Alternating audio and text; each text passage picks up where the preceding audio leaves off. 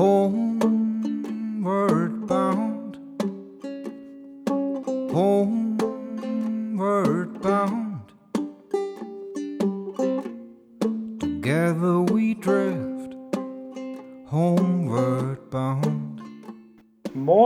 herzlich willkommen zum Coblecast, dem Podcast für einen gemütlichen Plausch über Spiele, Kunst und Kultur sowie allem anderen, was glänzt und uns gerade in den Sinn kommt. Heute dabei, nach Wochen der Abwesenheit, Levin und Eike, euer technikunfähiger Host. Moin Levin. Hallo Eike. Ja, weiter geht's. Du bist auch wieder dabei und du hast wieder ein paar Sachen mitgebracht, was du in letzter Zeit so veranstaltet hast und ich auch. Wir machen das heute ganz chaotisch. Wir gehen einfach irgendwie durch mit Dingen, die passiert sind und wichtige, lustige Sachen nebenbei.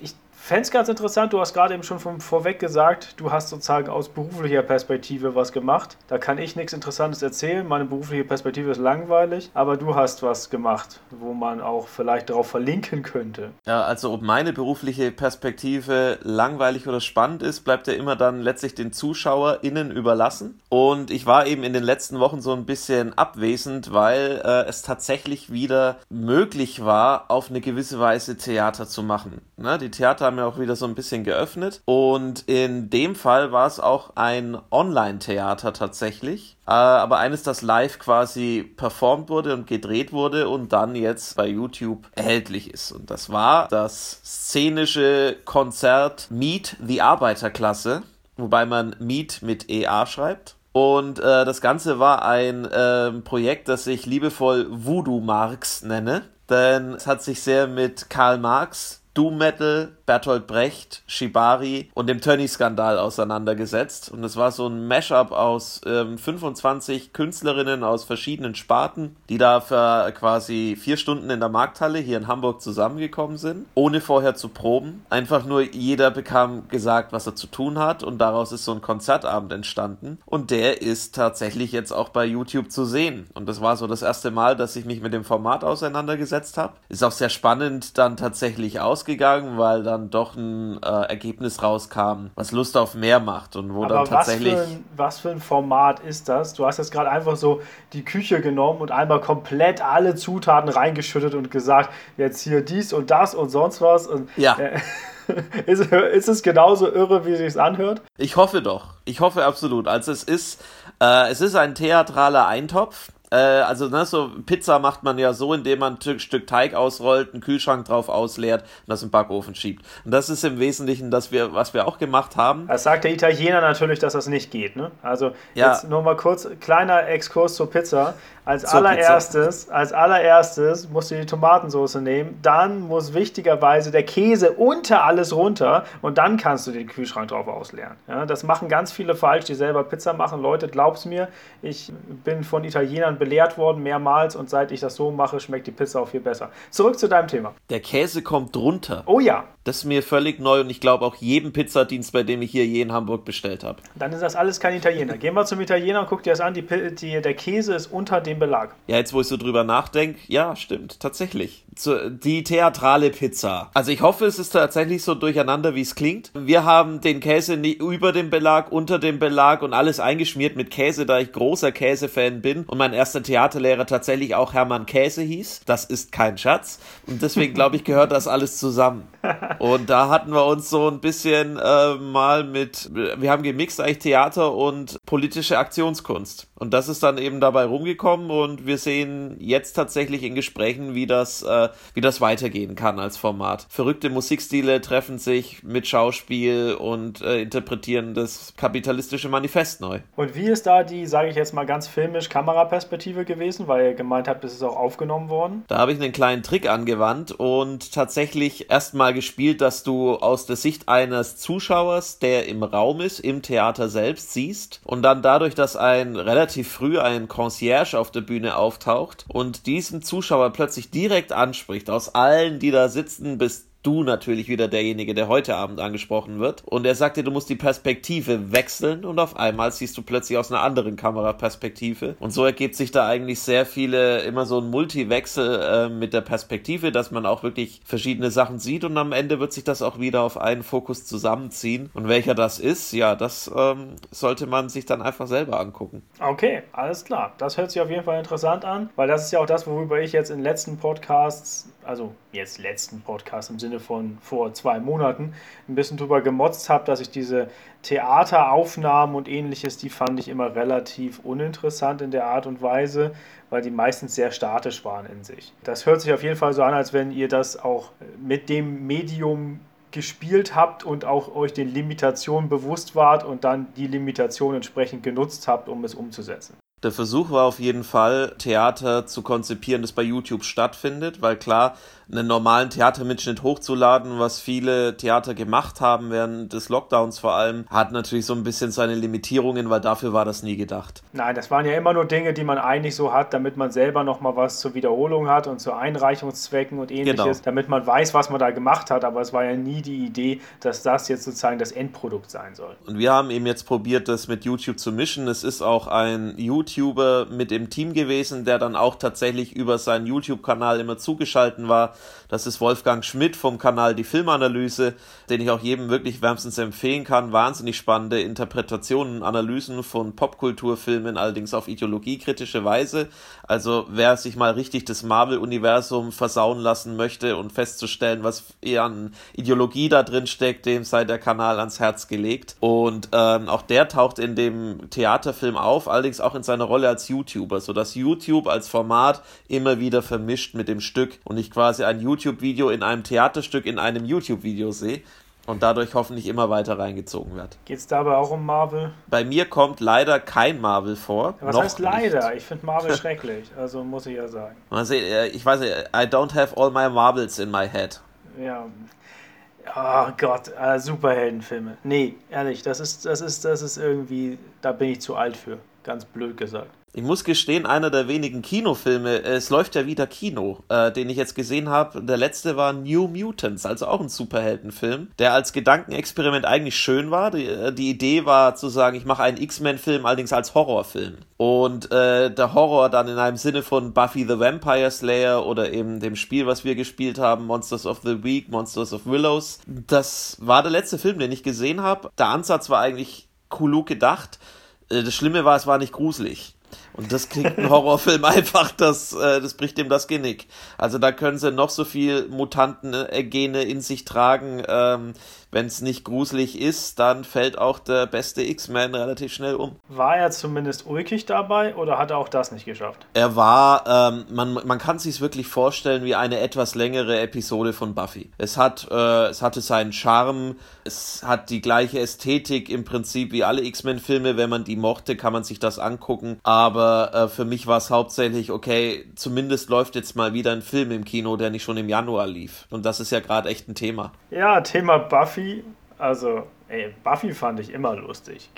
Inklusive der Musical-Folge natürlich, die war die geilste überhaupt. Aber, Unvergessen. Ja, they got the mustard out. Aber trotzdem ist es ja so, besonders bei Buffy ist, finde ich ja, Buffy nimmt sich selbst immer ernst, schafft es aber dabei, dem Zuschauer die Möglichkeit zu geben, eine Distanz dazu zu entwickeln und es irgendwie lustig zu finden. Das fand ich an Buffy immer gut und das, da hatte ich riesig Spaß dran. Aber du kannst ja mal sagen, wo wir gerade bei Buffy waren, wo du das angeteasert hast. Wir hatten ja Jetzt, ich glaube, vorletztes Mal hatten wir ein bisschen den äh, Rollenspiel-Podcast gemacht. Was ist denn so deine Bewertung von Monsters of the Week, Monsters of Willows? War dein erstes Powered by the Apocalypse-Spiel, was du gespielt hast? Ich finde Powered by the Acop äh, Apocalypse ein interessantes System. Das lasse ich so drin. Ich bitte drum. Wir schneiden gar nichts. Gar nichts bitte. Also es Punk, äh, jeder, jeder Versprecher ist genau gesetzt. Eike und ich haben das vorher zwei Stunden lang geprobt mit diesen Versprechern. Mhm. Die bleiben alle drin. Powered of the Apocalypse hatte ja, hat ja dieses System, dass du im Prinzip nie wirklich verlieren kannst, wenn du eine Probe machst, aber sich anhand deiner Probe, und das sind schon äh, ganz durchaus Voraussetzungen, die man da erfüllen muss, also auch man braucht eine gute Portion Glück, dass sich zeigt, wie viel, wie, wie toll dein Erfolg ist. Es hat ja dann doch immer damit zu tun, dass auch das, was man erfährt, ganz oft damit zu, über Würfelglück funktioniert, welche Fragen man, oder wie viele Fragen man stellen kann. Und das äh, fand ich, das brachte so einen spielerischen Aspekt rein, der auch immer so ein bisschen Glück hatte und da auch so eine gewisse, so eine gewisse Stresssituation entstand, zu sagen, okay, ich habe hier fünf Fragen, von denen ich aber nur zwei fragen darf. Welche bringt mich wirklich dahin, wo ich meinen Plot hintreiben will? Aber manchmal hast du ja gerade auch, ich habe das gespielleitert äh, und da habe ich manchmal das Gefühl gehabt, dass du gerade manchmal so ein bisschen gestresst davon warst, dass du gesagt hast, ich habe hier gewürfelt und jetzt habe ich irgendwie sozusagen nicht mein Ergebnis, was ich habe. Und äh, wie, wie war das Gefühl von dir da? Da hatte ich nämlich manchmal das Gefühl, dass du das sagst, da ist eine gewisse Frustration auch mit dem System manchmal da gewesen. Genau, das meinte ich eben, dass, dass man das Gefühl hat, dass viel, was ich, es ist ja, es hat ja doch was sehr Detektivisches, dass ich doch immer diesen Mystery-Krimi eigentlich auflösen möchte. Viel von dem, was ich aber erfahren kann oder was ich erahnen kann, es hat ja ganz viel mit Intuition zu tun, was dieses Würfelsystem eigentlich darstellen soll. Dass es darum geht, wie intuitiv ist meine Figur und dass ich eigentlich am liebsten mehr fragen würde, die Fragen etwas drehen, aber ich muss mich dann doch so in dieses Regelsystem halten, dass das irgendwie Sinn macht und dass, wenn ich dann eine, einen Punkt mehr gewürfelt hätte, hätte ich vielleicht noch etwas mehr rausgefunden. Und das ist, das sorgt auch für Frust. Aber das ist das, was ich ja an dem System als Spielleiter persönlich unglaublich schön finde, weil es dafür sorgt, dass man das typische Pacing von Rollenspielen zerbrechen kann, indem du manchmal relativ langsam bist, weil Leute sozusagen vom Regelsystem her nicht davon abgehalten werden, immer wieder Sachen nochmal zu hinterfragen und nochmal zu überlegen. Und ich erinnere mich an Shadowrun-Runden, wo wir fünf Stunden lang geplant haben, wie wir in den äh, reingerennen, wo wir hin müssen. Und dann am Ende haben wir doch gemerkt, ach, das die einfachste Lösung ist doch mit dem Raketenwerfer auf die Tür zu schießen. Und dann ging es entsprechend los und da hat man seine Action-Szene gehabt. Und was ich bei Powered by the Apocalypse gut finde, ist, dass es sehr szenisch funktioniert und dass es sehr häufig sowas hat. Ja, dann hast du jetzt halt die Infos, die du hast und weiter geht's. Es, du musst hier nicht, du musst nicht alle Infos bekommen, mhm. weil, Spoiler, der Spielleiter hat auch nicht alle Infos, weil das Spiel von Powered by the Apocalypse basiert ganz stark darauf, auf dieser Prinzipienidee von Play to find out what happens, dass auch der Spielleiter sich vorher eine Idee macht, was passiert, wenn die Charaktere nicht da sind. Und dann kommen halt genug kleine Elemente von den Charakteren mit rein, dass du sagst, ja gut, jetzt muss ich irgendwas improvisieren. Und jetzt muss ich mir irgendwas Zusätzliches ausdenken. Und das wird manchmal chaotisch. Und dann guckst du mich manchmal an und sagst, was? Ein, ein Wikinger-Vampir? Was geht mit dir? Ich denke mir so, ja, das ist das, was mir in dem Moment einfällt. das Spannende war ja auch, was du wirklich auch gesagt hast, so frustrierend es auch dann wirkte, es war nie langwierig. Also wirklich langwierig. Das, was du meintest, man kam immer ging es voran. Also da war es ganz, ganz selten, außer wenn sich die Figuren miteinander äh, besprechen müssen. Wir hatten ja doch eine recht große Runde, die sich absprechen muss, in welche Richtung es weitergeht, aber es war in Entscheidungen immer zügig und man kam auch sehr, sehr schnell rein in das Regelsystem. Also das war ja wirklich ein Modus, nach dem das funktioniert und danach entscheidet sich nur, ähm, auf was würfel ich gerade. Mhm. Ja, ich bin mal sehr gespannt. Also wir haben jetzt unsere erste Staffel abgeschlossen mit einer, wie ich finde, sehr lustigen Endepik, wo ich die ganze Zeit fest damit gerechnet habe, dass ihr gegen irgendwelche fetten Big Bads kämpfen müsst und ihr habt euch immer irgendwie rausgewunden und habt dann hoch genug gewürfelt, dass ich mir gesagt habe, nee, ich kann euch das nicht wegnehmen. Also ich kann euch jetzt den Erfolg, den ihr habt, darf ich euch nicht nehmen.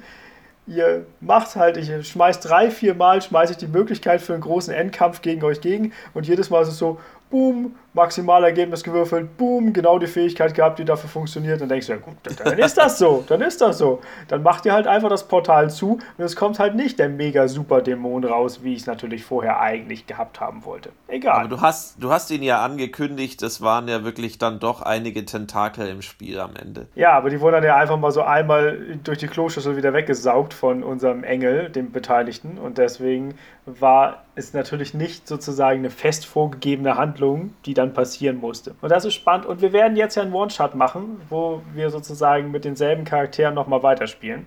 Und da wirst du dann wiederum der Spielleiter sein. Und da bin ich auch gespannt, was daraus wird. Ja, ich bin auch sehr gespannt, weil ich glaube, dass das System viel kann und dass auch das Setting von diesem Monsters of the Week natürlich unglaublich zugänglich ist, weil man es eben über so Filme wie Buffy wahnsinnig schnell versteht, wo man sich befindet und äh, man damit auch einfach ganz viele Möglichkeiten hat, damit zu spielen mit diesem Highschool-Setting. Da freue ich mich sehr drauf. Ja, das wird interessant. Gut, machen wir einen kleinen Schwenker von äh, Rollenspielen weg, weil das ist auf jeden Fall das Einzige, was ich jetzt in letzter Vergangenheit gespielt habe, wo ich jetzt keine weiteren Ergänzungen mehr dazu machen kann hin zu anderem Kram, was wir sozusagen freizeitmäßig gemacht haben. Ich habe ja mal wieder mehr und mehr und mehr war ich ja wieder am Zocken ohne Ende und habe natürlich, weil bei mir alles immer noch weiterhin online ist, noch ein paar neue Sachen auf Boardgame Arena gezockt und da kann ich noch mal kurz was zu erzählen, was, was wir da haben.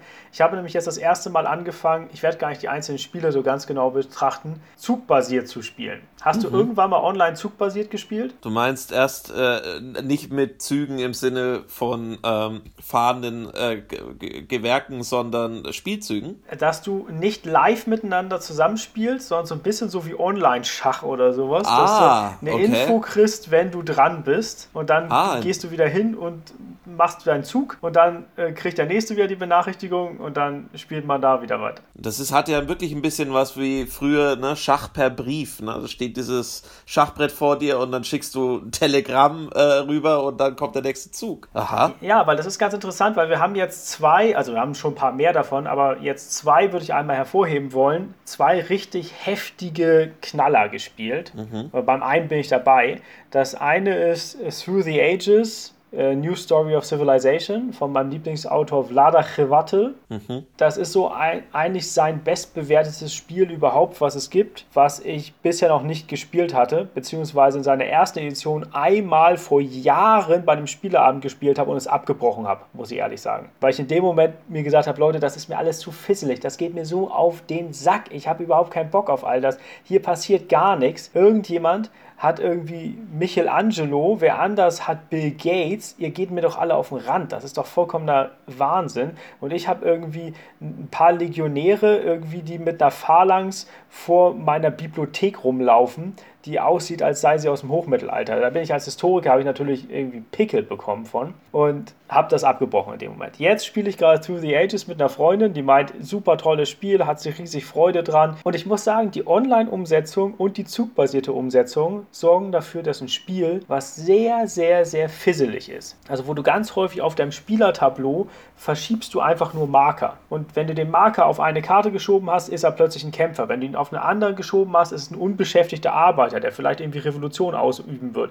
Woanders hin wird er plötzlich zu einer Mine oder sowas. Und es ist, also es ist sehr abstrakt da drin, aber es ist ein richtig feines Strategiespiel, wo man jedes Mal so richtig den Mangelhass hat und sich immer denkt, oh, ich, ich habe nicht das, was ich brauche. Ich brauche noch einen Arbeiter, dann geht das. Ich brauche noch ein bisschen Technologie. Ich brauche noch ein bisschen Nahrung. Man hat natürlich alles nicht. Und das funktioniert richtig gut, dass ich zugbasiert, dann bin ich dran, dann gucke ich mir das an, dann sehe ich mir sozusagen ganz kleinschrittig nur meinen einen Zug an, mach den. Die Marker werden schön vom Online-System hin und her geschoben. Ich kann auch nicht aus Versehen gegen den Tisch gegenlaufen und all meinen ganzen Fortschritt meiner Zivilisation für immer zerstört haben. Und es macht richtig Laune. Und wir spielen zu zweit gerade. Und es ist normalerweise ist das so ein Spiel, das wird, glaube ich, am Tisch vier Stunden oder sowas dauern. Also ein richtig, richtiger Brecher. Und das ist interessant, dass man diesen zugbasierten Modus, dass ich da wieder auch so ein, so ein Dinosaurier irgendwie für mich auf den Tisch kriege. Oder auf den segmentierten Online-Tisch zumindest. Und wie lang spielst du dann online an einer Runde? Wissen wir noch nicht. Also momentan haben wir diese Runde, haben wir jetzt glaube ich vor zwei Wochen angefangen und haben einfach mal so, weiß nicht, so im Durchschnitt alle ein, zwei Tage machen wir einen Zug. Und du kannst dir ja vorstellen, wenn du normalerweise vier Stunden brauchst, dann wird das wahrscheinlich jetzt einen Monat dauern oder sowas. Aber warum nicht? Also Eben. wir sind schon aus der Antike raus und ich, ich habe ich hab Julius, den guten alten, Cäsar, der die ganze Zeit für mich irgendwelche politischen Ereignisse vorbereitet, bis er dann irgendwann, wenn wir im Mittelalter angekommen wird, automatisch weggebruthust wird, weil er dann, weil er dann aus der Antike ist und dann kommen alle Leute, die aus der Antike sind, kommen dann weg. Was besser ist, was nämlich jetzt, was habe ich gerade schon gesagt, mit Bill Gates und Michelangelo, das geht jetzt nicht mehr in der neuen Edition. In der neuen Edition werden veraltete Karten automatisch aussortiert, wenn man in der Geschichte vorangeht. Ah. Was natürlich mir wieder sehr zuträglich ist. Und das andere Spiel, was ich gespielt habe, ist Terra Mystica. Da spielen wir zu dritt gerade mit einem Kumpel, mit dem wir auch schon, wir haben Terra Mystica hier bei uns zu Hause stehen und wir haben es eigentlich seltenst mit mehr als zwei Personen gespielt. Und wenn dann mit dem einen Kumpel, mit dem wir jetzt gerade spielen. Und jetzt spielen wir sozusagen online mit ihm das eine große Knallerspiel, was wir auch schon mal so am Tisch gespielt haben. Das ist so eins, das dauert zweieinhalb Stunden vielleicht oder zwei Stunden. Und das ist Terra Mystica. Terra hört man ja schon raus. Es ist ein, wo man sozusagen Landschaften umwandeln muss. Also wenn du irgendwie die Halblinge spielst, das ist so ein Fantasy-Thema, dann kannst du nur auf Ackerland bauen. Und es gibt eine ganze Karte und da sind so Berge und Ackerland und Wüsten und sonst was. Und du bist halt irgendwie so ein, so, so ein irrer irgendwie Typ, dass du deine Halblinge sagen, nee, Auenland reicht uns nicht. Den Berg da drüben, den terraformen wir einfach in Ackerland und dann ist das unsers.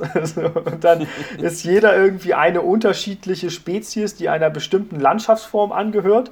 Und man kann dann immer ganz abstrakt auch in dem Spiel Spaten sammeln und mit Spaten terraformt man sich dann alles in seiner Umgebung weg und planiert das einfach in das, was man haben will.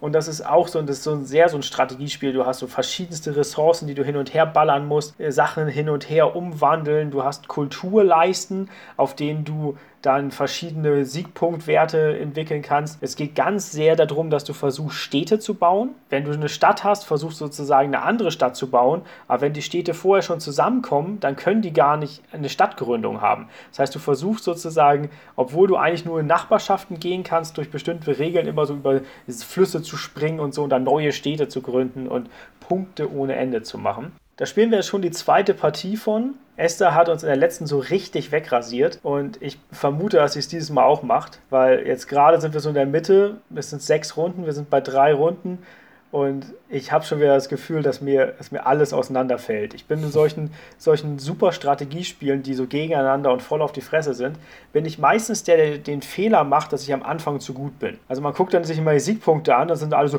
was? Eike ist 20 Punkte vor uns, auf ihn mit Gebrüll, ne? Und dann bin ich innerhalb von kürzester Zeit so richtig eingenord und am Ende ich bin sehr gut da drin, in solchen Spielen so Zweiter und Dritter zu werden. Mhm. Ne, bei einer Vierspielerpartie werde ich gut Dritter, bei einer Dreispielerpartie werde ich gut Zweiter. Das schaffe ich meistens. Also ich kann dann immer mir jemanden wegtreten nach unten, aber so richtig oben rankommen tue ich nicht. Ne, das, das, kann man jetzt erklären, warum ich so gerne Koop spiele, dass ich dann auch mal gewinnen kann. Ja, natürlich. Wie hört sich das für dich an? Ist es was, was du interessant findest, oder würdest du sagen, das ist ja deep, deep Nerd-Shit? Ne, ich finde es tatsächlich interessant zu sagen, äh, man spielt sowas wirklich auf Dauer angelegt, ne? Und äh, macht dann einfach einen Zug, wann man, wann man gerade in der Stimmung ist, oder man macht einen Zug, wenn man unterwegs ist oder gerade auf den Bus wartet. Heute hat man ja auch mal länger auf den Bus gewartet in Hamburg, äh, wie zum Beispiel auch ich heute Morgen. Ich habe sehr lange auf den Bus gewartet, bis mir aufgefallen ist, dass irgendwas nicht stimmt. Und da hätte man sicherlich ein paar Züge durchbekommen in der Zeit. Und deswegen klingt es wirklich nach einem spannenden System, wo, man, wo ich mich fragen würde, okay, wie, wie lange hält man eigentlich durch? Also zu sagen, man spielt ein Spiel über einen Monat das ist schon äh, eine Herausforderung, aber ich glaube, äh, mit der richtigen Runde oder auch gerade zu zweit, da hat es ja auch dann fast schon was Brieffreundschaftliches. Das ist ja eigentlich auch ganz schön dran. Ja, es ist eigentlich ganz lustig. Also es ist wirklich, du hast es gerade schon zweimal erwähnt, so mit Play by Mail mäßig. Man hat ja dann auch so, so eine Chat-Funktion und dann schreibt man sich dann manchmal auch so, so kleine lustige Nachrichten in den Chat rein, so, dass man seinen Zug gerade eben kommentiert und dann kommt der andere wieder zurück und will seinen Zug machen und sieht da so die Nachrichten und sieht so, ah, was denn passiert und guckt nochmal schnell kurz zurück, so von wegen, was hat er denn gemacht? Ach das, ach das. Ja, und dann haust natürlich nochmal schnell eine Nachricht wieder zurück. Und ich, äh, der, der dann immer Zweiter werde, ne, bin natürlich, wenn ich dann merke, dass ich am Verlieren bin, trete ich halt um mich verbal, ne? weil wenn ich schon nicht, wenn ich nicht gewinnen kann, kann ich ja zumindest das verbale Duell gewinnen ne? und fange dann an. Kannst du zumindest dafür sorgen, dass der Sieg dem anderen nicht schmeckt. nee, vor allen Dingen, dass man dann immer nur so Blödsinn von sich gibt. Also ich mache dann, ich habe dann, wir haben dann so ein anderes Spiel haben wir gespielt und ich habe die ganze Zeit, habe ich den einen Kumpel, mit dem ich gespielt habe, ich immer so geschrieben, du Rattenmensch, du hast mir meine Fähigkeiten weggenommen, du Sau. Jetzt musst du mal gucken, wie du mit dir selbst leben kannst. Und, und das, das hat schon wieder Spaß gemacht, dass ich einfach wieder nur so rumölen konnte, weil alle wissen, ich nehme das nicht ernst und alle wissen, ich bin sehr guter Verlierer, weil ich immer verliere. Also schon geübt darin. Das ist ja schade. Ja, das stört mich überhaupt nicht. Ich werde immer entspannter, je, je mehr ich am Verlieren bin. Dann bin ich immer nur noch so, dann fange ich halt immer an, irgendwelche blöden Strategien durchzuprobieren.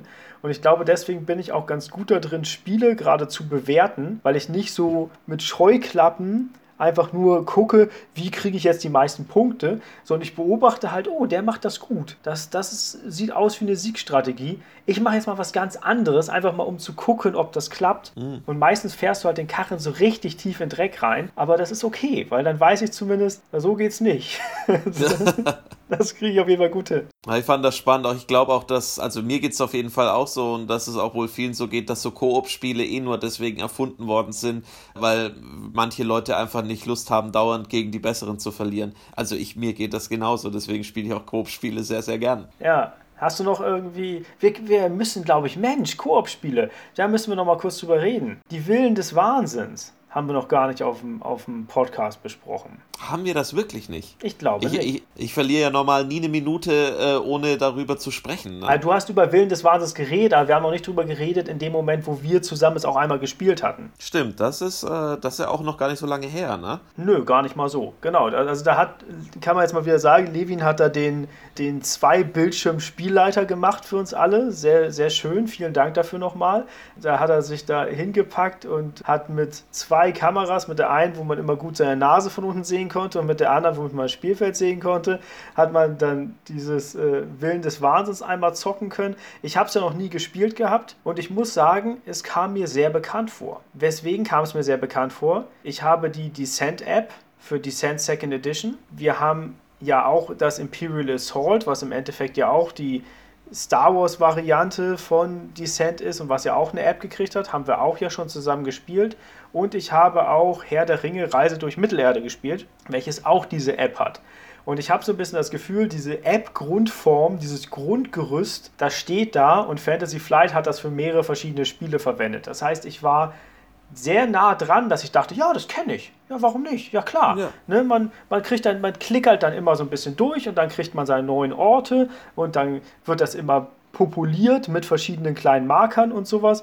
Und es ist interessant, es ist spaßig, aber jedes Mal denke ich mir, es ist ein bisschen lahm ich muss tatsächlich sagen, ähm, ich habe von den App-Spielen von Fantasy Flight bisher nur Imperial Assault noch gespielt. Und klar, die Ähnlichkeiten, das sind unübersehbar. Also das, da ist auf jeden Fall ein Grundgerüst da, das von Imperial Assault, da haben sie nicht mehr so viel Energie reingesteckt. Ich glaube, weil die Lizenz verloren gegangen ist. Da merkt man auch, dass dann eine Kampagne, die so ein bisschen auf der halben Arschbacke abgesessen, programmiertechnisch. Bei Willen des Wahnsinns passiert da deutlich mehr. Und ähm, was ich an dieser App unglaublich schätze, ist, dass sie das Spiel so wahnsinnig vereinfacht, äh, vor allem das Regellernen.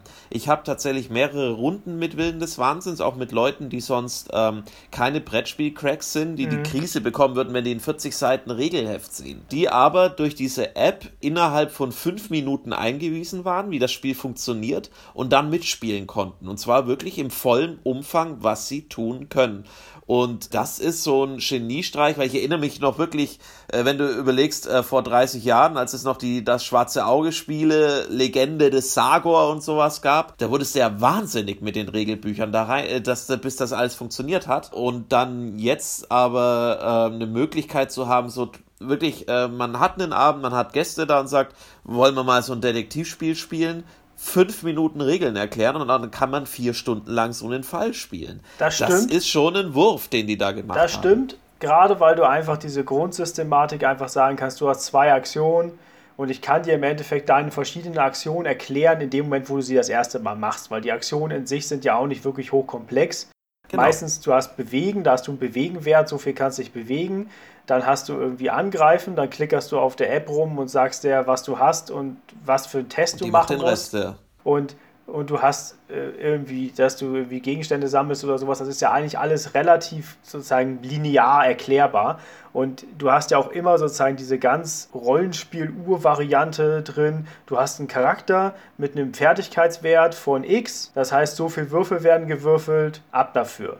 Ne? Und wenn, dann guckst du, wie viele Erfolge du hast. Das ist ja eigentlich ein sogenanntes Pool-System. Das kennt ja wirklich jeder, der irgendwie mal solche Fantasy, Sci-Fi, sonst was, ich habe einen Charakter-Stories irgendwie mal gespielt hat oder der, der mal Baldur's Gate auf dem Computer gezockt hat oder so. Ne? Das ist ja wirklich äh, nicht irgendwie weit entfernt. Aber trotzdem, ich finde es lahm Ich, ich würde mich so freuen, wenn diese App schneller wäre. Wenn die einfach auf einmal dir zeigt, das ist der Ort, wo du bist, das sind die Marker, die da sind, das ist sonst was. Jetzt mach mal schnell deinen Aufbau und dann gebe ich dir den ganzen Laber dazu. Ach, du meinst lahm im Sinne von langsam? Ja, Ach, ich dachte lahm im Sinne von, naja, das geht so, die Nummer.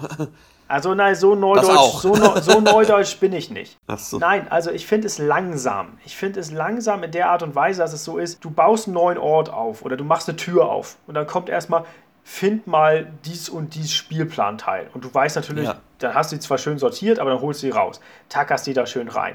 Dann klickst du auf Weiter in der App. Dann kommt, platziere hier einen Suchenmarker. Okay, klick weiter. Dann platziere dort einen Personenmarker. Okay, klick weiter. Dann platziere dort ein Monster. Okay, ich klicke auf weiter. Und dann kommt noch ein Text. Und dann kommt noch Klick weiter. Und dann kommt noch Platziere da bitte eine Tür. Ah, weiter. Und ich, ich fände es so viel schöner, wenn diese App so wäre. Okay, boom, Tür auf. Hier gibt es den Ort, die Tür, das, das, das, das, das. Bau das mal auf. Und dann kann der eine, der aufbaut, oder wenn man zusammen um den Tisch rum sitzt, äh, ist der eine, der die Personenmarker hinknallt, der andere ist der, der irgendwie gerade nach dem richtigen Monster sucht. Und dann hast du diesen, dieses sozusagen, das Gebiet wird geladen Ding irgendwie Ja. schneller weg. Und das hat mir an dem Abend, als wir das gespielt haben, hat, ist mir das irgendwie auf den Sack gegangen in dem Moment. Ja, es ist tatsächlich auch meiner Meinung nach ein kleiner Denkfehler in dem System drin, was das betrifft, weil in bisher jeder Runde, die ich hatte, man, wie du schon sagst, dem, der App sagt dann, hier legst du einen Marker hin, legst du hier einen Marker hin, Personenmarker, Hinweismarker und so weiter. Noch nie hat jemand auf den Spielplan geguckt, wo die Marker sind, sondern immer in die App, wo stehe ich, wo kann ich klicken und du musst ja dann auch in der App klicken. Der Marker auf dem Spielfeld bringt dir gar nichts, den legst du nur hin und legst ihn danach wieder weg. Sonst macht der nichts. Auf der App ist ja das, äh, wo du dann entdecken kannst, wo du quasi umdrehen kannst. Und da habe ich mich dann tatsächlich gefragt, warum habe ich eigentlich die Marke auf dem Spielfeld? Ja gut, das ist natürlich das, wo man dann die Mischung aus, was ist das Spiel am, am Handy oder am Tablet und was ist das Spiel auf dem Tisch. Also das, dadurch, dass ja auch die Kämpfe finden ja auch eigentlich komplett auf dem Tablet statt, indem du halt anklickst und der dir sagt, was du dann würfeln musst. Aber da hast du zumindest die klare Trennung, dass du sagst, mein Würfelwurf passiert faktisch. Das ist ja, dann habe ich eine direkte Ja. Reaktion. Dann gucke ich währenddessen auf meinen Charakterbogen rauf, was ist, wie viel Schaden macht meine Waffe und so weiter und so fort. Das finde ich passt ganz gut zusammen, aber ich gebe dir recht, sozusagen diese Elemente, die auf dem Spielplan sind, es ist ein bisschen, gibt es so einen kleinen Disconnect davon, dass du ja nie siehst, wo deine Figuren auf dem Spielplan sind in der App, weil das macht, Ja. diese Rechnerleistung will die App ja nicht machen. Was Ja. ich einerseits, das finde ich eine gute Idee, weil sonst, wenn du immer noch Ja. anklicken müsstest, ich bewege meine Figur, zwei nach oben, ein nach links, ein nach oben, dann hätte man wirklich das Gefühl, ich bin ja nur noch in der App unterwegs. Also dass die dann App brauchst du auch irgendwann das Brettspiel nicht mehr. Ne? Genau, genau, genau. Und deswegen finde ich das gut, dass sie das abstrakt halten und sagen, solange wir dir zeigen, was die aufgedeckten Orte sind, ist es uns egal, wo du bist. Ne? Das kannst du klären. Aber dann Genau. ist, stimmt es, dann wäre es besser, wenn dann sowas wie Points of Interest einfach irgendwie nur markiert sind auf dem äh, in der App irgendwie meinetwegen auch nur mit einem Ausrufezeichen oder sowas und dann klickst, weil du klickst sowieso den nochmal an und dann Genau. sind da nämlich drei Fragezeichen, die auf dem Spielplan sind und dann sagt man, warte mal, welcher von den beiden war jetzt nochmal der Müllhaufen und welcher von den beiden war denn jetzt eigentlich nochmal die, die kaputte irgendwie Tür in der Wand? Und dann klickt Genau. wieder Levin, klickt wieder rum und sagt, ja, der unten links, das ist der. Soll ich jetzt soll ich die Aktion machen? So, nee, nee, Moment, warte, ich wollte ja noch kurz überlegen. Ich stehe also neben dem Müllhaufen, alles klar. Und sozusagen, es ist nicht so, dass du ganz klar auf dem Spielfeld schon agieren kannst, sondern du brauchst trotzdem immer wieder diese Rückversicherung von der App. Und das Interessante ist auch rein gestalterisch, dass das, was die App dann, wo Hinweismarker liegen, das ist auf dem Spielfeld auch immer, das ist dann als Regal schon zu sehen und da legst du dann einen Hinweismarker drauf. Also ich benutze, wenn ich das Spiel spiele, das Spielfeld, das physische, eigentlich fürs Narrativ. Ich sehe gern die Figuren, wie sie zueinander stehen und natürlich auch die Monster. Das kann die App auch nicht, wie sich die bewegen, sondern es ist dann auch so, sie bewegt sich zwei Felder auf den nächsten Ermittler zu, dass ich da das Räumliche habe und in der App eigentlich quasi meine Aktion, wie im Adventure-Spiel, ne? dass ich sagen kann, ich kann jetzt diesen, diesen und diesen Gegenstand anschauen. Das ist was, wo mir einfach aufgefallen ist, dass viele SpielerInnen, mit denen ich das Spiel äh, das gar nicht auf dem Spielfeld mehr angucken, sondern sagen, okay, ich bin in dem Raum, das sind irgendwie Regale, kann ich von denen eins anschauen und dann sind sie sofort auf dem App-Bildschirm. Ah, guck mal, das Regal da hinten kann ich angucken. Mhm. Das finde ich total legitim und da dachte ich mir mittlerweile auch, warum lege ich die eigentlich noch raus? Äh, manchmal hat man Spieler, die sind so proaktiv, die dann sagen, oh ja, okay, ich lege jetzt dann gleich die, die Hinweis, wo muss er denn, da muss er denn, da muss er denn, da muss er hin und man denkt sich dann so als äh, Spielleiter in Anführungszeichen, braucht ja keinen Spielleiter, denkt man sich, äh, ja, okay, da ist zumindest gerade jemand aktiv beschäftigt, das ist doch auch mal schön. Und äh, so ein Aufbau, das macht ja auch mal Spaß. Hier, äh, Peter, nimm deine Marker, dann bist ja, du beschäftigt. So genau, genau. Das, also das machen manche wirklich sehr, sehr gern und das ist ja dann auch okay. Das Einzige, was ich tatsächlich bei diesem Spiel extrem schade finde, was ich auch bis heute nicht verstehe, warum Fantasy Flight das so gelöst hat, sind die Monsterfiguren, die einfach auf riesengroßen, hässlichen, schwarzen Ständern draufstehen, da auch meistens nicht besonders gut stehen. Man müsste sie kleben, dann braucht man aber eine andere Box, weil dann passen sie nicht mehr rein. Das ist so ein bisschen schade tatsächlich, dass da viel Atmosphäre verloren geht, wenn mal so ein Cthulhuider Oshi auf dem Spielfeld ist, gerade ein großes, schwarzes Plastefeld, was einfach den ganzen Raum verdeckt da bin ich von einem Spiel, was sonst ist, das Material unglaublich schön gestaltet, richtig enttäuscht gewesen. Also dies, wie die mit den Figuren umgegangen sind, ich komme da nicht dahinter. Ich verstehe nicht, was das soll. Und die sehen ja auch nicht wirklich toll aus. Also muss man leider auch sagen. Also ja. die sind äh, von der Mini-Qualität auf jeden Fall jetzt nicht so ja. letzte Instanz genial. Also schön, ja. dass es die gibt, aber äh, ich verstehe das auch nicht. Diese riesigen Bases da, die sind, die sind dafür da, dass du dann hinten diese Zustandsmarker oder sowas darauf tackern kannst, aber die wohlgemerkt die App auch hat. Warum brauche ich sie auf dem Spielfeld? Weil vor allem, ich muss die Base umdrehen, um das zu sehen. Ich muss die Figur hochheben und runter gucken. Das, das, da, da ist irgendwas schiefgegangen. Ja, das ist die Historie. Das sind dieselben Bases, die es auch schon in Arkham Horror gab, wenn ich nicht vollkommen falsch denke. Die glücklicherweise in Eldritch Horror einfach ersetzt wurden. Da gibt es nur Pappmarker fertig. Da gibt es gar nichts. Und dafür gibt es davon halt einen ganzen Beutel voll. Ja. Großartig.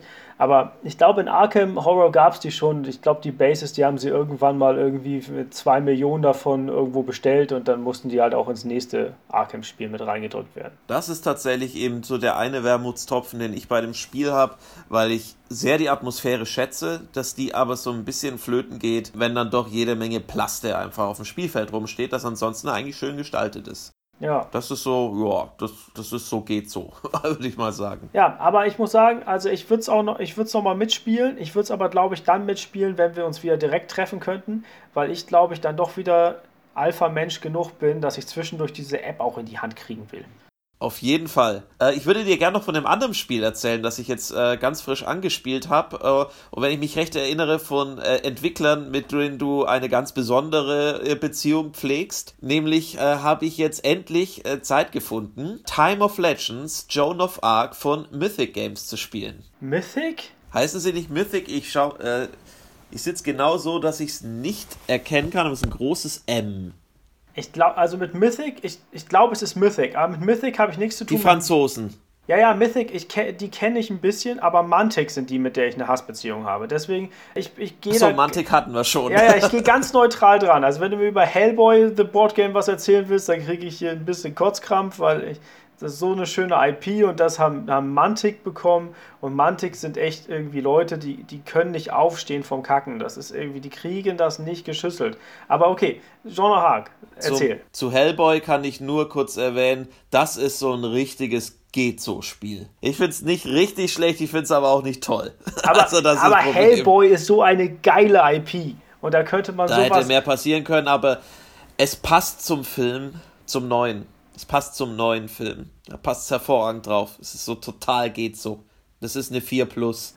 ja, gerade nochmal bestanden weil man ja. gutwillig ist und keine Nachprüfung machen möchte. Eben, aber wir wollen ja über Mythic Games sprechen, ähm, die Franzosen, die meiner Meinung nach jetzt schon drei Kickstarter-Kampagnen hinter sich haben, die jedes Mal thematisch unglaublich spannend und klug sind. Und das ist jetzt das erste, was ich endlich auch spielen konnte. Die anderen beiden, Solomon Kane und Hale, sind gerade noch in der Entwicklung, ähm, aber nach dem, was ich jetzt von Joan of Arc gesehen habe, bin ich da sehr, sehr guter Dinge. Es ist ein Strategiespiel, dass man sich auch, äh, man baut sich eigentlich eine kleine, äh, eine kleine Landschaft auf. Der eine spielt die Engländer, der andere die Franzosen. Und wir sind in der Zeit von der heiligen äh, Johanna von Orleans und spielen diesen Krieg nach. Das Spannende ist, dass sie alles, was damals an Mythologie am Start war, für bare Münze genommen haben. Man kann, na, es gibt ja, wie auch hier ähm, in dem Film von Christoph Gans, nicht Imperium der Wölfe, sondern Pakt der Wölfe, wo ja auch dieser Werwolf-Fall äh, äh, geschildert wird, auch der kommt zum Beispiel in dem Spiel vor und dann kommen Werwölfe vor. Oder äh, was auch, glaube ich, ein bisschen durch die Medien gegangen ist, ist, dass es eine,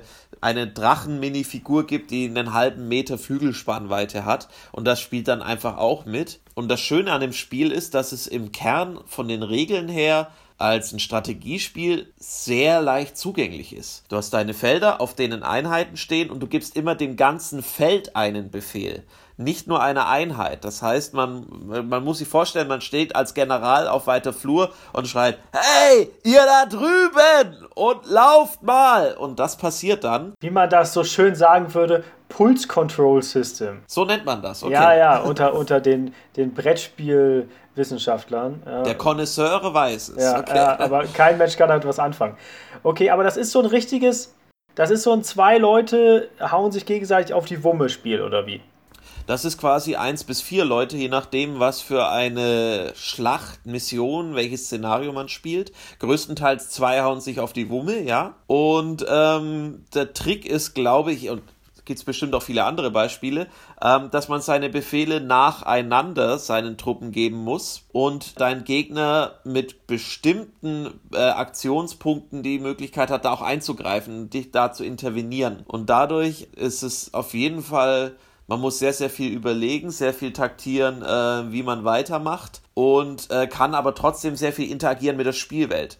Es laufen äh, quasi NPCs rum. Mit denen kann man sprechen, man kann Sachen herausfinden, man kann Nebenmissionen abschließen, man kann sie rekrutieren, mitnehmen, die ändern dann nochmal was an, dein, an deiner Truppe, die du gerade hast, an deiner Unit. Und ähm, es, es, es geht relativ viel mit sehr wenig Regeln. Und das hat mich tatsächlich überrascht, weil als ich es gesehen habe, dachte ich mir, gut, das wird wieder, da kommst du unter einer Stunde Regellesen nicht durch. Nein, also wir waren da nach einer Viertelstunde eingewiesen und konnten loslegen. Das hat mich sehr beeindruckt. Natürlich gibt es jede Menge Sonderregeln, wo sich das dann verfeinert, aber das Grundprinzip ist quasi, du bekommst Steinchen verschiedener Farbe, vier Farben, mit jeder Farbe kannst du was anderes machen und äh, dann gibst du die aus. Und mehr ist das dann nicht. Und das hat tatsächlich, das hat einen unglaublichen Charme. Und auch äh, sehr schön gestaltete Minis und auch, was ich auch mal sehr schätze, dass auch Landschaften, also gestaltet sind. Ne? Das ist dann nicht einfach nur ein platter Wald, sondern du hast ein Bäumchen, was du da draufstellen kannst. Oder du hast einen Felsbrocken und sowas. Aber kannst du noch mal kurz was dazu sagen? Jetzt ist das ein, sozusagen ein Kriegsspiel oder ist das irgendwo ein bisschen ein Hybrid zu so einem Adventure-Spiel? weil so hört sich für mich gerade an, dass du zwar auf der einen Seite Einheitenbewegungen hast, aber dann trotzdem diese klassischen Adventure-Momente, wie du auch gerade meintest, mit Nebenquests und Personen auf dem Weg treffen und so weiter und so fort. Ist das sozusagen eine sehr weit rausgezoomte Karte, blöd gesagt, oder wie mhm. funktioniert mhm. das? Genau, ähm, von der Perspektive her äh, fühlt man sich quasi permanent an so isometrische Spiele wie Baldur's Gate oder so erinnert. Tatsächlich auch von der Größe der Figuren. Es ist kein Schlachtenspiel in dem Sinne, wie man es ähm, vielleicht kennt, ne, wo man mit dem Laserpointer Abstände misst und dann Figuren hin und her schiebt. Das ist es gar nicht. Daran ist es nur vom Setting her angelehnt. Du spielst zwar Schlachten, aber die sind eben sehr narrativ gedacht, diese Schlachten. Die sind auch jeweils, diese, äh, diese Szenarien sind sehr klein. Also das geht immer um so Miniaturen letztlich, die da stattfinden, wo du auch nur sehr kleine Truppen spielst. Also wir hatten gespielt, jeder hatte irgendwie letztlich fünf Einheiten verteilt in drei Gruppen und dann musste da schon irgendwie, die eine Einheit hat halt versucht, ein Dorf auszuhungern und die andere musste dieses Dorf retten.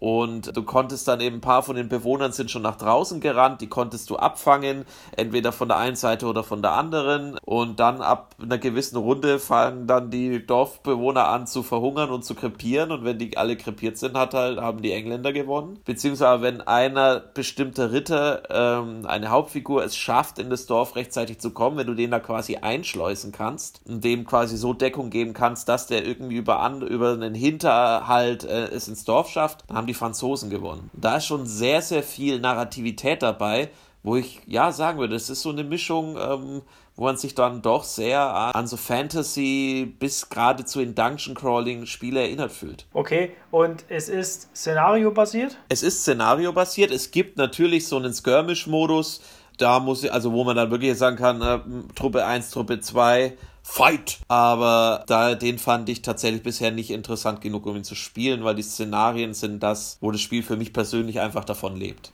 Aber sind die aufeinander aufbauend, dass man eine Kampagne draus machen kann oder spielt man einfach ein Szenario und dann ist zack, bumm, Klappe tot? Auch da hast du im Prinzip beide Möglichkeiten. Sie haben sowohl ein Szenariobuch, in dem einfach Einzelmissionen dran sind, die man sich raussucht, und es gibt nochmal zusätzlich dazu Kampagnen. Also da kann man sich das äh, wirklich raussuchen. Missionen haben die nicht zu wenig bisher. Wir sind also wieder bei demselben, wo wir auch gerade am Anfang waren. Ja, du fängst damit an, was du gerade beruflich gemacht hast. Und jetzt auch privat hast du halt auch wieder die Küche genommen, hast wieder alles einfach reingeschüttet. Wir haben ja einfach alles dabei, ja, bei dem Spiel. Das ist auch wieder, das ist so ein Kickstarter-Spiel in der Art und Weise. Ne? Es probiert irgendwie auch jeden Absolut. abzuholen auf der Art und Weise. Und das ist natürlich auch immer ganz schön und viel Eye-Candy, aber ich denke mir manchmal so ein bisschen, ist das jetzt fokussiert genug? Ist das das, was du genau an dieser einen Stelle willst? Oder schmeißen sie sich jetzt vielleicht auch ein klein bisschen dazu voll mit sowas? Ich glaube, wenn man tatsächlich, äh, ich muss dazu sagen, ich bin ja kein Strategiespieler. Ich glaube, ein richtiger Strategiespieler würde da auch dann sagen, nee, das ist, äh, da fehlt es dann doch an Möglichkeiten. Also es ist auch sehr beschränkt in seinen Zügen, was natürlich jemand wie ich eher schätzt, weil ich da nicht zu viel im Kopf behalten muss. Also wenn ich zum Beispiel Scythe spiele, dann da, da, da fängt es bei mir dann an zu Rauchen im Kopf. Bei Joan of Arc ist es noch relativ gesittet, du hast nicht so viele Möglichkeiten, also passiert auch nicht so viel. Worauf sie sich konzentrieren, und das ist das, was ich dran schätze, an, auch wirklich auch an den anderen Spielen, die ich erwähnt habe von Mythic, ist, dass sie äh, sehr über die Geschichte raus argumentieren. Und dass sie sehr über, dass du eigentlich eine kleine Story hast, die erzählt wird und äh, die Regeln richten sich ein bisschen danach. Und das ist was, was mir persönlich extrem entgegenkommt, weil ich tatsächlich auch jemand bin, der sich, wenn das irgendwie Geschichte, äh, eher über die Geschichte geht, sehr viel leichter mitkommt, als wenn das sehr viel über äh, Resource Management funktioniert, weil da bin ich einfach eine Katastrophe drin. Ja, das ist aber ja auch vollkommen logisch. Also das menschliche Gehirn funktioniert ja so und das verstehen ja langsam nach und nach, verstehen das ja auch die sogenannten Euro-Game-Designer, verstehen es ja auch, dass sich sowohl Regeln als auch Abläufe und Mechanismen Mechanismen einfach im menschlichen Gehirn besser verfestigen, wenn du dazu eine Handlung hast. Wenn du dazu ja. im Kopf was hast, was in deinem Kopfkino passiert und nicht, wenn es einfach ist, ja, und dann kannst du also blaue gegen grüne Marker kannst du 2 zu 1 tauschen, weil die blauen sind wertvoller und wenn du die blauen Marker hier bei der Aktionsmöglichkeit 4 einsetzt, kriegst du aber einen grünen wieder zurück. Den kannst du aber davor dann noch auf der Leiste da drüben platzieren. Ne? Und die, die bringt dir am Ende noch Siegpunkte, die Leiste. Ja, warum du jetzt die grünen oder hinpacken kannst, weiß ich nicht. Keine Ahnung. So. Und da, also das das sind ja Sachen, da fängt ja jeder an, irgendwie zu denken, hä, was, warum? Was soll das? Aber wenn ich dir erkläre, mit demselben System, dass ich den einen Marker in den anderen Marker umwandeln kann, weil das ist irgendwie, das ist ein Bauer, den ich, den ich rekrutiert habe und den ich jetzt irgendwie dort äh, im, im Militär einsetzen kann. Und natürlich kann ich ihn dann auf den Kreuzzug schicken und das ist meine Kreuzzugleiste da drüben. Und deswegen geht meine Kreuzzugleiste hoch, wenn ich da Soldaten hinschicke und nicht Bauern, dann wirst du sofort sagen, ja klar, macht Sinn für mich. Ja, absolut. Und wenn dann dazu noch sozusagen das extra Zusatzquäntchen kommt, dass wir dann sagen, es ist nicht nur Siegpunkt, Punkte, die ich bekomme, wenn ich auf die Leiste knalle, sondern wenn ich bei der Leiste bei 10 angekommen bin, dann habe ich diesen Story-Aspekt von dann passiert das und das bringt mir im Endeffekt im Spiel auch in Anführungsstrichen Siegpunkte, weil es dann irgendwelche Achievements im Spiel mir freischaltet. Aber wenn es mir nicht sagt, ab 10 kriegst du 5 Siegpunkte und ab 15 kriegst du 20, sondern ab 10 kriegst du diese geile Karte und die bringt mir jetzt was und die Karte bringt eine Handlung mit rein, weil um in dem Bild zu bleiben, dann haben wir halt irgendeine Stadt da unten eingenommen bei der Kreuzfahrt und diese Stadt bringt mir jetzt eine Sonderregel. Das ist ja genau dasselbe. Es ist nur, das eine ist halt unglaublich abstrakt und runtergebrochen auf das, das Gerippe und das andere ist halt mit Story angefüllt und mit Narration und mit Dingen in dem Kopf, wo du dir sagen kannst, das, das ist jetzt was, das stelle ich mir vor. Ja? Dann stelle ich mir meine einzelnen Sachen vor, die passieren und was sind denn Brettspiele anderes als Kopfkino am Ende, wenn man es mal ja. zurückmacht. Weil sonst ja. könnten wir auch alle Mühle spielen. Ich habe tatsächlich in, ich erinnere mich im, in dem, im Brettspielladen in Bremen, in Highlander Highlander Games. Die haben auch immer so Spieleabende. Ja, die schöne Grüße, schöne Grüße an Highlander Games, kenne ich auch die Jungs. Die haben eben auch so einen schönen Hinterraum, wo die dann, äh, das war irgendein Tag mit D, Dienstag oder Donnerstagabend, auch immer die großen Tabletop-Strategiespiele hatten. Als ich da gelebt habe, da war gerade das Star Wars Miniaturenspiel so hoch im Kommen, wo dann gigantische Karten und äh, äh, ausgebreitet wurden, Figuren hin und her geschoben wurden und Miniaturen aufgebaut. Und da ähm, war es tatsächlich so, wenn man so als Laie da reinhört, welche Werte die im Kopf haben. Weil, weil, Das, ne, das ist ja dann nicht nur irgendwie hier Trumpf, sondern da wurde so viel gerechnet und ich respektiere jeden, der das kann und äh, der sich da reinfuchsen kann und da wirklich so tausend Sachen im Blick behalten kann. Und eben, was du meintest, ich stimme da schon zu, ja, das, diese, gerade diese Joan of Arc, das ist so ein bisschen von allem etwas, aber von nicht so viel, als dass es mich überrollt. Und das ist das, was ich jetzt als eher Casual Gamer wahnsinnig schätze dass ich zwar das Gefühl habe, ich gehe in so ein Strategiespiel rein, aber ich komme da auch noch einigermaßen heil raus an dem Abend, ohne Hirnschaden. Und das, das finde ich einfach, das, das schätze ich wirklich sehr. Ah, das finde ich geil. Das ist ein Thema, das, das könnten wir theoretisch wahrscheinlich noch ausdehnen ohne Ende, aber nur, dass wir es nochmal einmal anschneiden. Du bezeichnest dich selber als Casual Gamer. Absolut. Aber auf der anderen Seite, wenn ich bei dir zu Hause bin, sehe ich die Boxen da, die alle Kindersärge sind. Also du hast ja, du ziehst dir ja anders als diese großen, fetten Boxen, wo halt, sage ich mal, der übliche Casual Gamer sagen würde, nee, das ist zu groß, das ist nichts für mich. Gut, also ich spiele jetzt nicht das verrückte Labyrinth, das ist richtig. Nee, nee, nee, gut, aber, aber das ist, ich glaube, das ist eine Sache, die ist durchaus interessant und auch für, für jemanden wie mich, der ja mit Brettspielen mehr oder minder in der Wiege geboren ist, ist es auch immer wieder interessant zu sehen, wie sich da auch die Zeiten verändert haben vor den 80ern, in den 90ern und jetzt, dass du hast halt diese Kickstarter-Spiele, ich nenne sie bewusst Kickstarter-Spiele, Ja, nicht ja, nur um zu, absolut, klar. um zu sagen, dass sie auf Kickstarter gemacht wurden, sondern dass sie auch für einen Markt generiert sind, der Kickstarter ist. Ein Kickstarter-Spiel bleibt für mich ein Kickstarter-Spiel, auch wenn es später im Retail landet, weil es ist Mhm. ein Spiel, was sehr viel Eye-Candy, sehr viel Bling-Bling, sehr viel Ja. Sachen hat, sehr viel Zeug, wo du einfach, wenn du das erste Mal die Box aufmachst, ist das wie so ein kleines, so, so eine Babuschka an verschiedenen Sachen. So, mal, ich mache hier was auf, ich mache da was auf. Oh Mann, was ist denn da noch drin? Jetzt habe ich hier noch die Ja, extra Box und sowas. Das ist ja alles irgendwie, die Verpackung ist ja Teil des Spielspaßes da. Und das, Absolut. Und da ist ja ganz häufig, äh, spricht man ja bei Kickstarter-Spielen von Bloat, ne? von, von übermäßigen Aufgekrome. Aber ich denke mir, für jemanden, der sich selber als Casual Gamer bezeichnen würde, ist das vollkommen egal, ob das Bloat ist oder nicht, sondern du hast einfach, du hast diese, du hast diese ganzen Dinge da, die du dir anguckst und wo du sagst, das ist alles Potenzial. Das ist alles Potenzial an Zeug, was ich erspielen kann. Und das gibt so ein bisschen den Toy-Faktor rein in das Spiel. Absolut. Und genau um den geht's tatsächlich auch für mich. Diesen Bloat ist etwas, was mich eher anzieht, was ich total schätze, weil ich eben dieses, äh, dieses Spielzeughafte dran mag. Natürlich erinnert mich das dann an meine Jugend mit, mit den, äh, ich liebte ja die, die Polly Pocket für Jungs, Mighty Max. Oh ja. Kle- kleine Spielsets.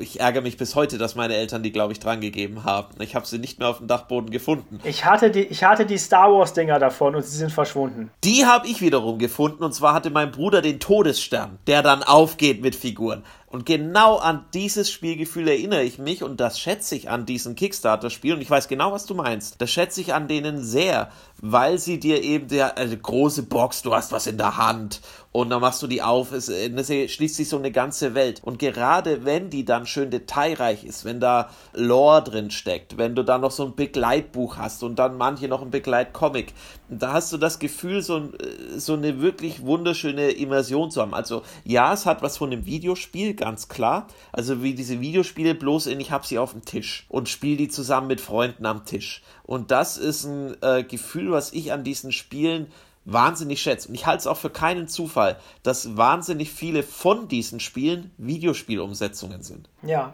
die sich darüber übertragen lassen. Aber das Interessante ist nämlich, dass jetzt Bekannte und Freunde von mir, die eher sozusagen sich selber als Serious Gamer bezeichnen würden, diesen Bloat-Bezeichnung immer ganz häufig da haben. Und ich bin da so ein bisschen dazwischen. Ich fühle mich da selber sehr hybridartig. Ich bin da bereit dazu, auch sehr viel Kickstarter-Kram theoretisch mitzumachen. Aber ich bin so jemand bei Kickstarter, ich gehe immer rein, wenn ich Kickstarter mache und ich nehme immer den Basic Pledge und sage mir Ja. immer, wenn ich das Spiel irgendwie durchzocke, bis die Box durch ist, dann kann ich mir immer noch irgendwie die Erweiterung und den ganzen anderen Kram dazu holen. Das heißt, ich komme gar nicht in die Situation, und das ist nämlich das, wo ich gerade hin wollte, von ein paar Bekannten von mir, die dann sagen, und dann bin ich hier wieder all in gegangen und habe 400 Euro für dieses Scheißspiel ausgegeben, habe zweimal gespielt, jetzt ist das in der Ecke. So. Und Ja. ich komme ja gar nicht dazu, mir den ganzen Scheiß anzugucken und gar nicht zu spielen. Und die sind dann eher maulig darüber. Und dann denke ich mir so, ja, aber ihr hattet doch auch den Spielspaß davon, den ganzen Scheiß zu haben und diesen riesigen Karton zu haben und den Postboten so pseudomäßig anzugucken und zu sagen, oh, ist das schwer? Und eigentlich hoffst du, dass er sagt, ja, es ist richtig schlimm. so, ne? Und das ist, doch, das ist doch Teil des Spielspaßes. Nehmt euch doch euer eigenes Kind, was ihr habt, wofür ihr 400 Euro ausgegeben habt, nehmt euch das doch nicht weg und sagt, ich muss aber alles gespielt haben und alle Achievements freigeschaltet haben und jeden Spielmodus mindestens dreimal angecheckt haben, um mein Geld rausgekriegt zu haben, sondern sagt einfach, Kickstarter-Spiele sind was anderes als ein Spiel, was in den Laden kommt und was fein getuned ist. Was auch absolut seinen Wert hat. Spiele, wo du sagst, das Spiel hat, du hast 10 Holzfiguren und du brauchst exakt 10 Holzfiguren. Du brauchst nicht 11 Holzfiguren.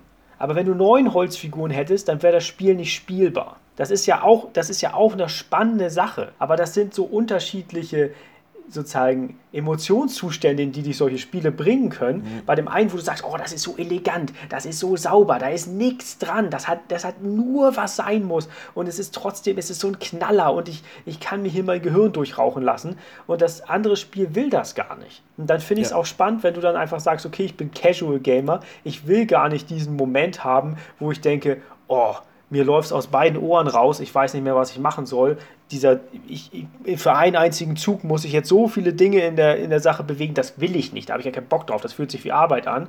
Und sagst dann stattdessen, nee, ich will lieber einfach 20 Sachen auf den Spielplan raufstellen. Und wenn ich mir von 15 davon während des Spiels immer wieder nachgucken muss, was die halt nicht tun, egal. Ist, ist halt nicht elegant, aber ist bockig. Genau. Es geht mir ein bisschen darum, deswegen würde ich auch wirklich sagen, trotz der ganzen äh, Kindersärge, ach, da, da musste ich vorhin echt überlegen, dieser ganzen Kindersärge, die bei mir rumstehen, dass ich mich trotzdem unter Casual einordne, weil ich eben vom spielerischen Aspekt her eigentlich äh, hier ein großes Kind bin, das mit Actionfiguren spielt und das mit seinen Freunden mit Actionfiguren gerade spielt. Und das ist ein Gefühl, dass ich das sehr mag, auch zusammen ein Abenteuer zu erleben, ohne aber Tabellen führen zu müssen. Und ich, ich respektiere jeden, der mit diesen Tabellen klarkommt und der da auch eine Freude dran erkennt. Für mich ist die Freude tatsächlich eher im Gucken, im Visuellen. Da stehen tolle Figuren und da, da sind Bilder auf den Karten und man äh, schiebt dann Figürchen rum.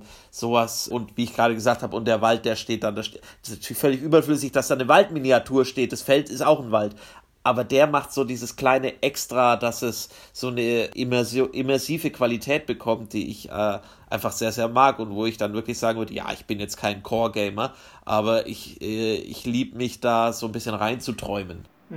Ja, und ich finde auch, also ist auch interessant, einfach die Unterschiede daran wahrzunehmen und dann wie in vielen Dingen im Leben auch Unterschiede zu akzeptieren, anzunehmen und nicht zu sagen, das eine ist richtig, das andere ist falsch, sondern einfach zu sagen, das ist einfach alles Teil von Dingen, die man machen kann. Und wenn man das gefunden hat, was, was man selber cool findet, dann sollte man einfach das nehmen und sagen, läuft, super. Mag ich, finde ich gut. Und deswegen macht es absolut Sinn. Und es war jetzt auch nicht ironisch gemeint, dass ich sage, bei dir stehen ja die ganzen fetten Boxen, warum bist du denn in Anführungsstrichen Casual Gamer? Sondern das ist ja einfach interessant, das sozusagen dann auch mal so zu bewerten und zu sagen, es ist Casual Gamer heißt nicht, der Typ hat fünf Kartenspiele und spielt immer sechs nimmt. So, weil er ist halt ein Casual Gamer. So, sondern das ist, ist so ein bisschen die Welt, die wir in den 80ern hatten in der, in der Spielebranche, war eine, da gab es halt nur Nerds.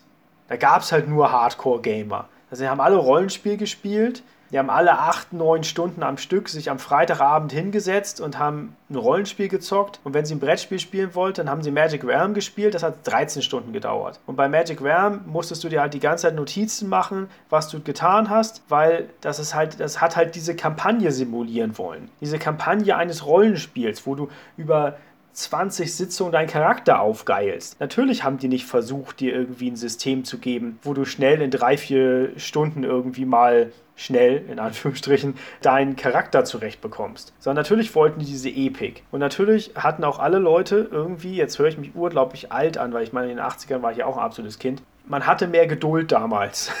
Und man, man hatte eine höhere Frustrationstoleranz, wenn ich mir diese Spiele ja. angucke, wo du einfach manchmal stundenlang irgendwas gemacht hast, nur damit einer dann neben dich kommt und sagt, oh, Zug verloren, ne? So, hast jetzt keinen Zug hier, weil ich bin hier und hau dir jetzt irgendwas ins Gesicht. Ja. ja. okay, dann gehe ich jetzt mal eine halbe Stunde rüber, ne? Ja, ja, bist, bist ja erstmal Zeit nicht mehr dran, ne? Ich, ich glaube tatsächlich, das ist auch ein ganz spannender Punkt. Also ich fand auch die Frage sehr legitim, wie passt eigentlich diese Idee von Casual trotzdem dazu, dass hier Kickstarter noch ein Nöcher rumsteht und sicherlich auch so ein bisschen Geld da rein versenkt worden ist. Und ich glaube auch, dass es so ist, die, die heftigsten Core-Gamer, wenn man mal so eine Skala anlegen will, Core-Game-Spiele, die ich mir vorstellen kann, sind einfach Poker und Schach. Go. Oder Go, genau. Bei Schach, ähm, um das äh, wirklich um Schach zu können und nicht nur zu sagen, ich schieße einfach mal drauf los, keine Ahnung, welcher Bauer da zuerst läuft. Aha, er dürft zwei Felder laufen, keine Ahnung. Das, da würde ich sagen, ist sehr viel mehr jemand dran, der Core-Gamer Core ist und dass es eben nicht immer heißen muss, äh, je größer die Box und je fetter das Regelbuch, desto mehr ist derjenige Gamer-Gamer, wie man sich's vorstellt. Wobei natürlich jetzt, wenn jemand Mensch ärger dich nicht spielt, würde ich sagen, okay, das ist jetzt wirklich nicht, äh, das kann man nicht Hardcore spielen. Im, im ne? Vergleich zu den Leuten, die irgendwie einmal im Jahr gucken, ob das Spiel des Jahres vom Cover her irgendwie nett aussieht und es dann nehmen, um es dann mal mit Mutti und Oma und irgendwie den Kiddies zu spielen und dann guckt man halt, danach wirft man es halt den Kleinkindern zum Fraß vor, damit die es auseinanderreißen können. Im Vergleich dazu sind alle, mit denen ich irgendwie hier auch auf dem Podcast gesprochen habe, sind die alle halt vollkommen über die Klippe gefallen. Ne? Also das ist vollkommen klar. Ja? Also wir sind, wir sind alle in der Nische drin, wo Otto Normalspieler sagt, ihr habt doch alle irgendwie nicht mehr alle Latten dran. Egal wie viel Geld ihr dafür ausgibt, wie viel Zeit ihr da drin investiert oder auch wie ihr euch so intensiv in solche Welten eindenken könnt. Sei es jetzt, indem wir die Tabellen und die Sonderfähigkeiten und sonst was auswendig lernen oder indem wir einfach trotzdem dann diese langen Regelbücher uns durchwühlen und Szenarien aufbauen und mit mehreren Kameras anderen Leuten, die, weil sie wegen Corona nicht bei dir vorbeikommen, dein Spielfeld ab Film. Also genau. das ist ja, das ist ja, das ist ja der Witz an der Sache. Deswegen macht man den Spaß ja. Weil man Eben, irgendwo, letzte. jeder ist ein bisschen, bisschen irre von uns. Eben. Dass man sein Spieleregal im Wohnzimmer stehen hat und nicht die Dinge im Keller in der Box lagert, ne? Nee, nee, ne? Sondern das so prunkvoll aufbaut und oben noch Würfeltürme stapelt und sowas, dass das nach was aussieht, die ja, Nummer, ne? Der echte Nerdstolz, ja, so gehört sich das. Ah, natürlich, natürlich. Ja, gut. Ich glaube, wir könnten jetzt noch viel in diesem Thema rumarbeiten, aber das ist genau ein richtiger Punkt, wo wir sagen können, das ist eine gute Punktlandung für eine interessante Ansatz von der Diskussion, den wir hatten. Natürlich wie immer nicht zu Ende diskutiert, aber so sind wir hier beim Kobecast. Wir fangen mit Themen an und dann könnt ihr darüber weiter nachdenken, Leute da draußen. Deswegen würde ich sagen, an diesem Punkt sagen wir, das war's vom Kobecast für heute. Ich bedanke mich bei meinem größten Wiederholungstäter bisher, Levin. Oh. Unser Soundtrack für diesen Podcast ist weiterhin vom Digger Barnes. Hört mal rein und wir sagen, bleibt gesund, bleibt sozial, keep on rolling. Wir sagen sagen Tschüss. Tschüss. When I was a boy, my mama said to me, Little digger, oh, don't you cry. Now listen to me. Keep on rolling